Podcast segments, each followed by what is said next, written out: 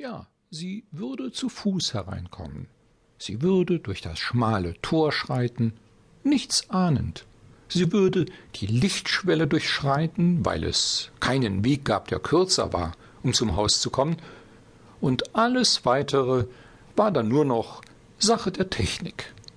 Niemand würde ihn verdächtigen können, nicht nur, weil er zu diesem Zeitpunkt weit weg sein würde, sondern vor allem deshalb nicht, weil er allgemein als völlig unpraktisch galt.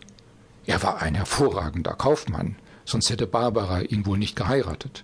Aber sie hatte einen willfährigen Sklaven für die Firma ihres verstorbenen Vaters gebraucht. Eines Vaters, der lebendiger zu Zeiten nach seinem Tode zu sein scheint, als er es Zeit seines Lebens jemals hatte sein können, fluchte Helmut Ahrens vor sich hin. Aber auch das sollst du büßen, Barbara, dass du mich ständig mit dem Alten vergleichst, den ich nie kennengelernt habe, und dass du mich dabei ständig demütigst. Ich werde dein Erbe übernehmen und seines von dir. Und wem steht es denn mehr zu als haargenau mir? all ihre Demütigungen, sogar in aller Öffentlichkeit. Jetzt wurde es zu seinem Vorteil.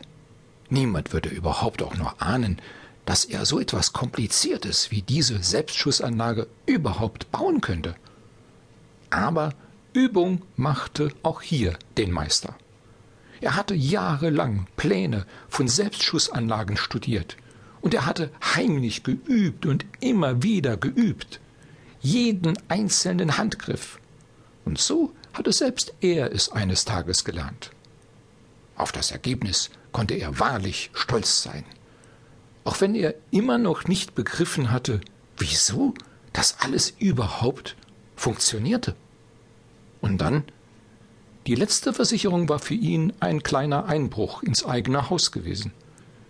Jeder würde glauben müssen, ein Fremder wäre eingebrochen um die Selbstschussanlage zu installieren. Ein Motiv würde man problemlos finden. Seine Frau war der meistgehasste Mensch, den Helmut Ahrens je erlebt hatte. Nein, es konnte überhaupt nichts schiefgehen, wahrlich. Ein perfekter Mord mit einem perfekten Alibi. Das Alibi war letztlich ausschlaggebend. Während er hier gearbeitet hatte, glaubten alle, er läge mit einer schweren Migräne auf dem Hotelzimmer im Bett. Eine von diesen Migränen, die er seit Jahren in unregelmäßigen Abständen immer wieder perfekt simuliert hatte.